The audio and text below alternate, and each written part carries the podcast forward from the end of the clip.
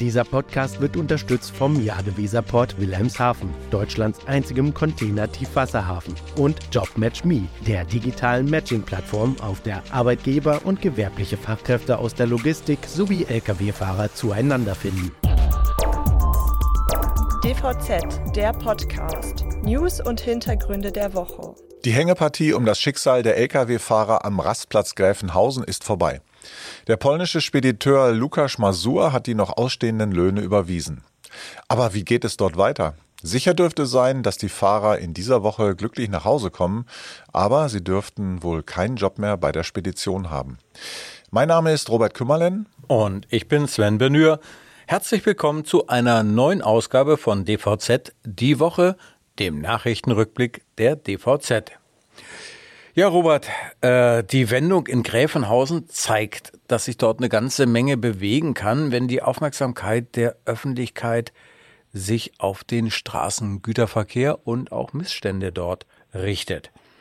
Was ich übrigens ganz interessant in diesem Zusammenhang fand, äh, war ja das Interview, das unser Kollege Lutz Launroth mit Christian Hoffmann, dem neuen Chef des Bundesamtes für Logistik und Mobilität geführt hat.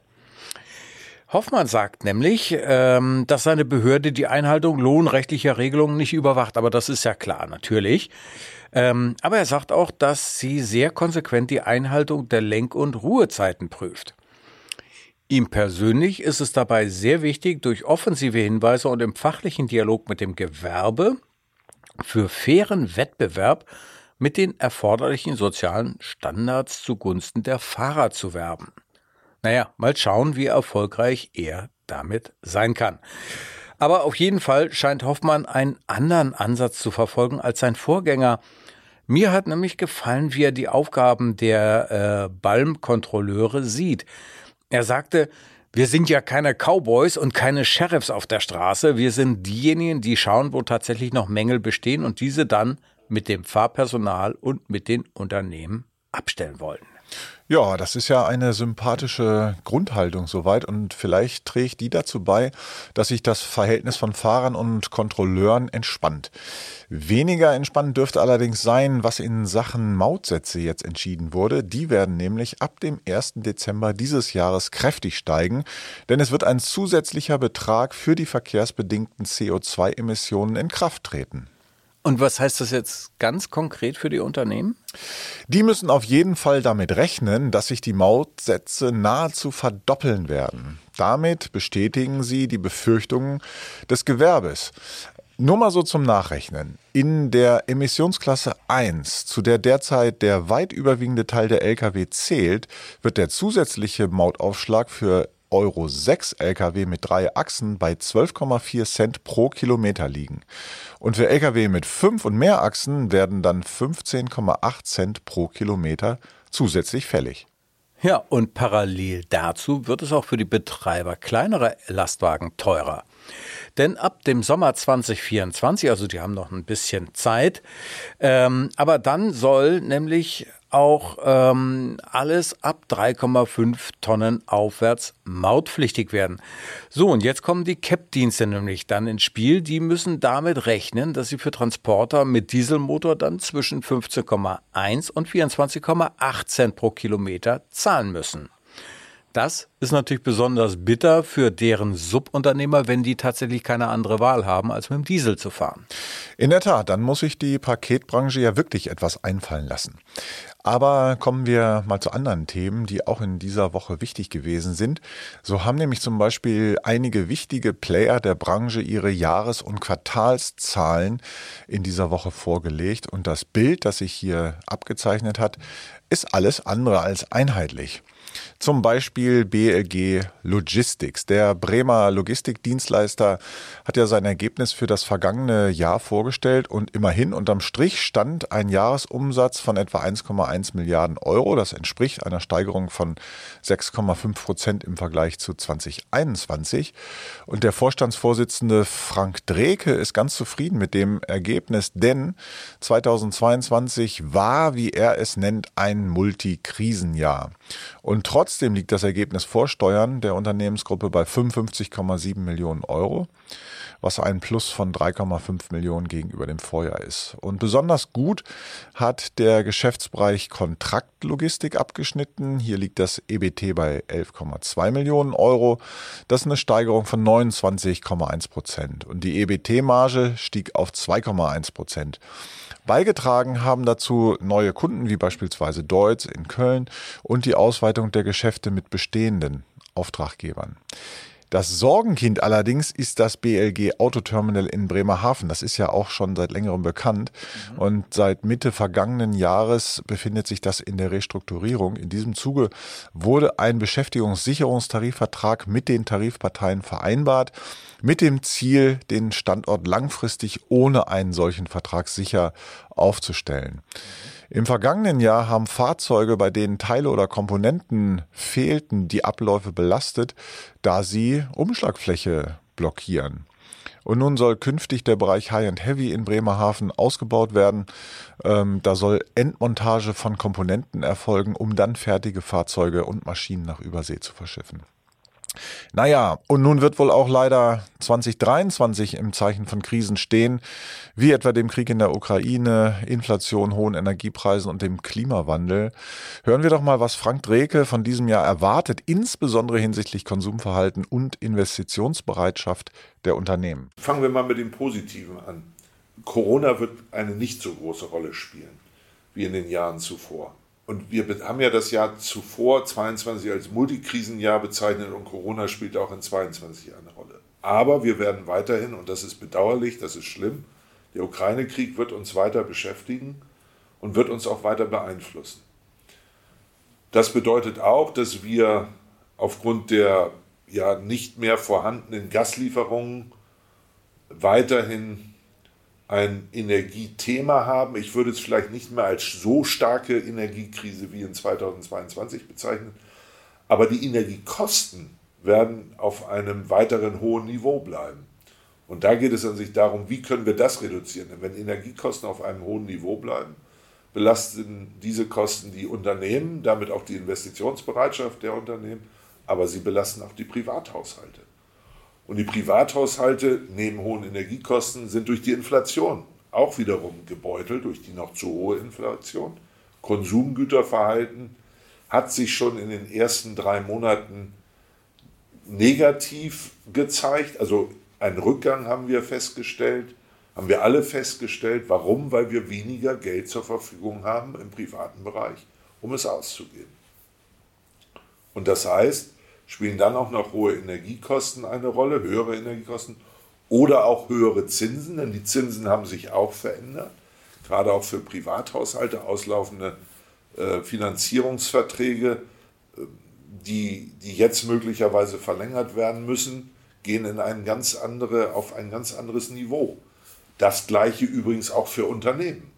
Auch die Unternehmen müssen wieder höhere Zinslasten tragen. Und all das bewirkt, dass Investitionsbereitschaften eher zurückhaltender sein werden in 2023.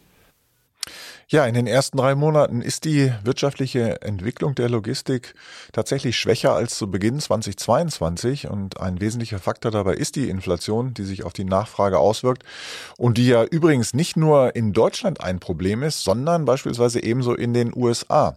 Und das spürt auch die BLG, da nämlich das Exportgeschäft mit Holz betroffen ist. Und wie? Das erklärt nochmal Frank Dreke. Die Hoffnung liegt jetzt im zweiten Halbjahr, dass sich Dinge wieder erholen, dass sich Nachfrage auch wieder erholt. Gutes Beispiel ist die Nachfrage in der Bauindustrie aus den USA. 2022 war ein Boomjahr in den USA. Jetzt ist auch da die Inflation wieder gestiegen und die Nachfrage nach, nach Häusern, auch nach privaten Häusern, ist gefallen. Und wir verladen zum Beispiel sehr viel Holz über den Neustädter Hafen für diese ähm, für diese Häuser nach USA. Der Großteil der Häuser in den USA wird aus Holz gebaut. Also ist auch das ein großes Exportgut. Und auch das wird, haben wir gesehen, wird davon beeinflusst, dass Zinsen, Inflation hoch sind in den USA und damit die Nachfrage gesunken ist. Da erwarten wir, zumindest sagen uns das auch Experten, dass sich das im zweiten Halbjahr wieder relativieren wird, weil Maßnahmen ergriffen werden, um Inflation herunterzubringen. Also die Hoffnung liegt auf dem zweiten Halbjahr. Aber Sven, wie sieht es denn bei anderen Dienstleistern aus? Anfang der Woche hat äh, auch Kühne und Nagel die Zahlen für das erste Quartal des Jahres vorgelegt.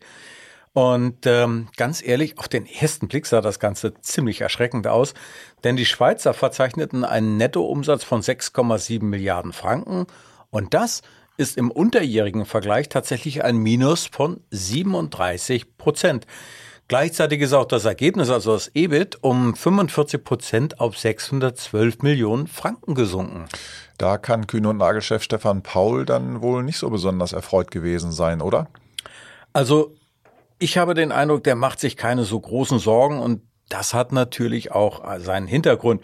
Denn man darf natürlich wirklich nicht vergessen, dass die vergangenen zwei Jahre absolute Ausnahmejahre gewesen sind mit Umsätzen und Gewinnmargen, die wirklich außergewöhnlich hoch waren. Jetzt hingegen normalisieren sich die Verhältnisse und wenn man nun das Ergebnis für das erste Quartal sich anschaut und es mit dem ersten Quartal des Vorkrisenjahres 2019 vergleicht, dann kommt man unweigerlich zu dem Schluss, dass Kühne und Nagel richtig gut verdient hat. Zumindest was die absoluten Zahlen anbelangt, sieht es beim DSV-Konzern ähnlich aus. Der dänische Logistikdienstleister hat nur noch 50 Prozent des Umsatzes vom Vorjahresquartal eingefahren, also rund 5,4 Milliarden Euro. Maßgeblich beigetragen hat er, hat er zu dieser Entwicklung, dass nicht nur die Ergebnisse im Bereich Luft- und Seefracht um 31 Prozent eingebrochen sind, auch in der Kontraktlogistik hat DSV deutlich weniger verdient. Einzig und allein der Landverkehr ist gut gelaufen. Hier verzeichnete das Unternehmen einen Umsatz auf dem Niveau der ersten drei Monate des Vorjahres. Also man kann schon sagen, dass ähm, die Bremsspuren auf dem Markt deutlich sind. Denn viele Player müssen sich ja nun mit der Normalisierung der Verhältnisse, ich hatte es ja schon gesagt, bei Kühne und Nagel ist das so, also sie müssen sich damit arrangieren. Apropos neue Verhältnisse. Wir hatten uns ja in der vergangenen Woche über den just am Freitag erschienenen LPI, also den Logistics Performance Index, unterhalten. Und in diesem wichtigen Ranking der Weltbank ist Deutschland nun nicht mehr der Logistikweltmeister, sondern liegt hinter Singapur und Finnland auf dem dritten Platz. Jetzt frage ich mich natürlich, wie gehen diejenigen damit um, die gerne über diesen imageträchtigen Logistiktitel gesprochen haben? Da hast du doch mit Sicherheit einige Reaktionen von unseren Lesern bekommen und äh, Vielleicht teilst du das mal mit uns. Ja, ganz genau. Das hat natürlich für einige Reaktionen bei Branchenvertretern gesorgt, die wir in der DVZ äh, auch zusammengetragen haben. Also, was ich ganz witzig fand, so fragt sich zum Beispiel der BGL-Hauptgeschäftsführer Professor Dirk Engelhardt, ob es vielleicht einen Planeten B gäbe, auf dem ein ganz anderes Deutschland liegt. Denn die Weltbank bewertet ja nach sechs Kriterien und dazu gehören eben auch Infrastruktur und Pünktlichkeit und Engelhardt findet offenbar, dass Deutschland mit dem Platz drei noch ganz gut abschnitt, abschneidet äh, angesichts der maroden Straßen- und Schieneninfrastruktur. Und Frank Huster, Hauptgeschäftsführer des DSLV, Bundesverbandes Spedition und Logistik, mahnt, man müsse in Deutschland aufpassen, nicht noch weiter nach unten durchgereicht zu werden. Denn auch die Performance der Länder auf den folgenden Plätzen ist ja gut. Und Huster bemängelt die deutsche Bürokratie als zu analog und schwerfällig. Hier müsse zur Standortsicherung politisch schnell und nachhaltig gegengesteuert werden. Ja, und dann hat sich auch der Vorstandsvorsitzende der Bundesvereinigung Logistik geäußert, Professor Thomas Wimmer. Und ich finde, er hat das Ganze auch sehr sachlich, nüchtern betrachtet und in dem Zusammenhang auch nochmal erklärt, was eigentlich diese Weltbank-Untersuchung bezwecken soll und wie der dritte Platz zu verstehen ist. Hören wir doch mal Professor Wimmer. Ich finde es großartig, dass eine Institution wie die Weltbank einen Logistics Performance Index erhebt, um Welthandel möglich oder besser möglich zu machen. Und wenn man einen Performance-Index erhebt, dann gibt es auch Ergebnisse, die können einem gefallen oder auch nicht. Ich finde es gut, dass Staaten dadurch Aufschluss darüber bekommen, wo sie sich verbessern können oder wo sie sich verbessern müssen. Sozusagen lernen von den Besten und mit den Besten.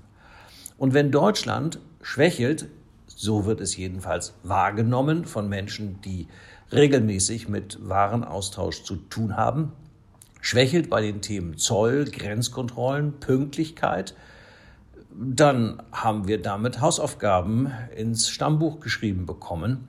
Und wir müssen etwas tun hinsichtlich Digitalisierung, Selbstorganisation und vor allen Dingen im normalen Geschäftsfeld äh, an die Weltspitze anzuschließen. Ein positives Beispiel ist sicherlich Singapur. Da ist vieles möglich und sogar zielführend. Da kann man sich orientieren. Und auch in Finnland, da muss man halt gar nicht so weit gehen, sieht man schon vieles, was hilft. Bürokratieabbau, Modernisierung staatlicher Einrichtungen, da kann und muss die Politik direkten Einfluss nehmen.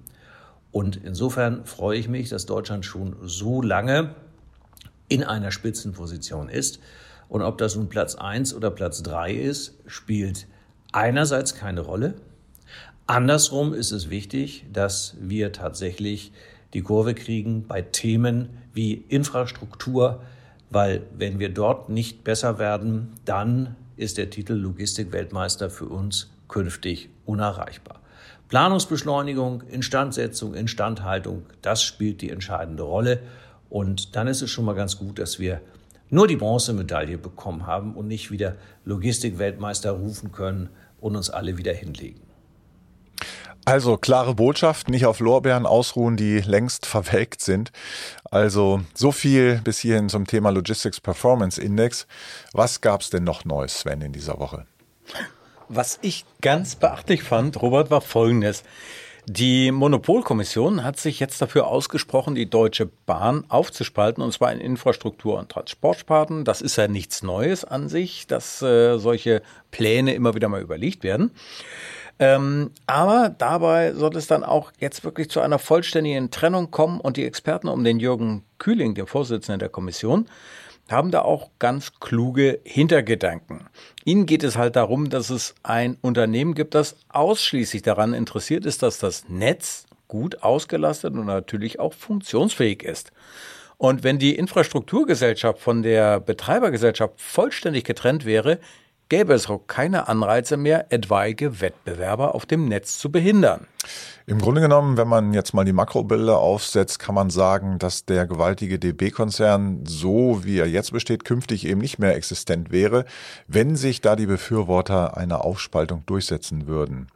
Da geht es ja auch nicht nur um den reinen Schienensektor, auch der mögliche Verkauf der Logistiktochter DB Schenker steht ja immer noch mit im Raum. Tatsächlich, wenn das so käme, würde die Logistikwelt in Deutschland völlig anders aussehen. Das hängt natürlich äh, davon ab, wer möglicherweise eine Übernahme von DB Schenker anstreben könnte oder auch stemmen könnte überhaupt. Und natürlich hängt es auch davon ab, wie eigenständig und unabhängig von der Politik eine Infrastrukturgesellschaft nachher auch tatsächlich agieren könnte. Aber das sind natürlich alles Fragen, die in der Zukunft entschieden werden. Und deshalb ist es heute eigentlich müßig, Spekulationen anzustellen. Um das Thema Infrastruktur ging es in dieser Woche auch mal wieder im Hamburger Hafen. Das Ganze hin und her um einen potenziellen Einstieg von Costco beim HHLA-Terminal Tollerort hat wieder einmal eine neue Richtung bekommen. Ähm, unser Kollege Oliver Link ist mal der Frage nachgegangen, ob es bei dem geplanten Verkauf mit rechten Dingen zugegangen ist.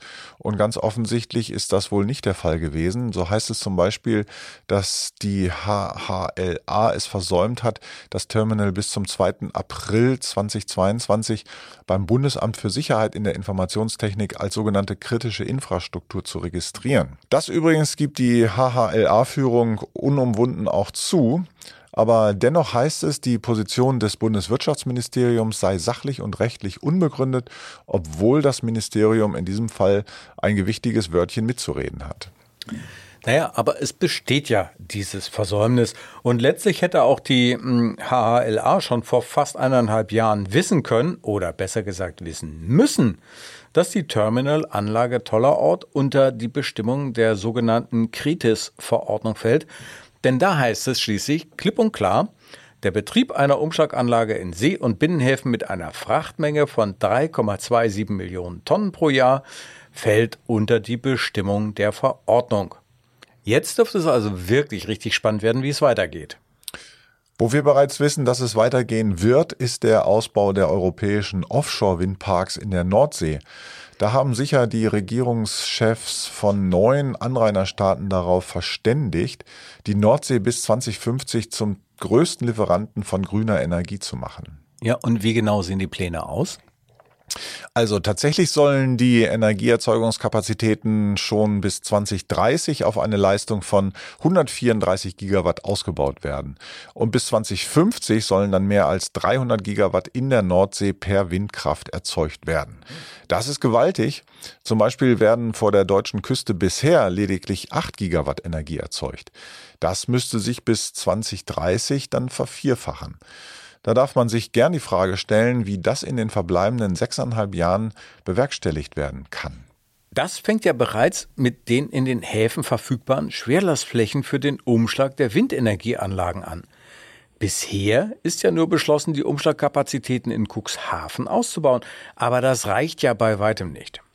Und ob der Energyport, der anstatt des OTB in Bremerhaven errichtet werden könnte, überhaupt bis zu diesem Zeitpunkt aus dem Planungsstadium rausgekommen ist, das ist natürlich ebenfalls fraglich. In dem Zusammenhang noch eine ähm, ja interessante Geschichte, würde ich sagen, denn es ist tatsächlich erstmalig in der Nordsee ein kleiner Frachter mit einer der Windkraftanlagen kollidiert. Und man stellt sich mal vor, im Moment stehen dort Windparks, die 8 Gigawatt erzeugen. Wenn dort jetzt aber deutlich mehr Windparks stehen. Ne? Man muss sich das vorstellen, bei, bei 300 Gigawatt dürfte sich da also, äh, dürften sich die Energiespargel da äh, aneinander rein, wie nichts Gutes. Äh, wie würde das dann aussehen mit der Schifffahrt? Gäbe es da nicht deutlich größere Gefahren, dass es zu solchen Kollisionen käme? Tja, eine spannende Frage und damit sind wir auch schon am Ende des heutigen Wochenrückblicks anbelangt. Äh, vielen Dank für Ihr Interesse und fürs Zuhören. Wenn es Ihnen gefallen hat, dürfen Sie uns gern ein Sternchen oder einen Daumen hoch geben. Und wenn Sie ohne unseren Podcast nicht mehr leben können, können Sie ihn auf jeder gängigen Podcast-Plattform abonnieren. Haben Sie Fragen oder Anregungen, schicken Sie uns diese gerne per Mail an redaktion.dvz.de. Wir verabschieden uns und wünschen Ihnen ein schönes Wochenende. Hören Sie gern nächste Woche Freitag wieder rein in unseren wöchentlichen Nachrichten-Podcast. Mein Name ist Robert Kümmerlen. Und ich bin Sven Benür. Dieser Podcast wurde unterstützt vom Jade-Weserport Wilhelmshaven, Deutschlands einzigem Container-Tiefwasserhafen, und JobMatchMe, der digitalen Matching-Plattform, auf der Arbeitgeber und gewerbliche Fachkräfte aus der Logistik sowie Lkw-Fahrer zueinander finden.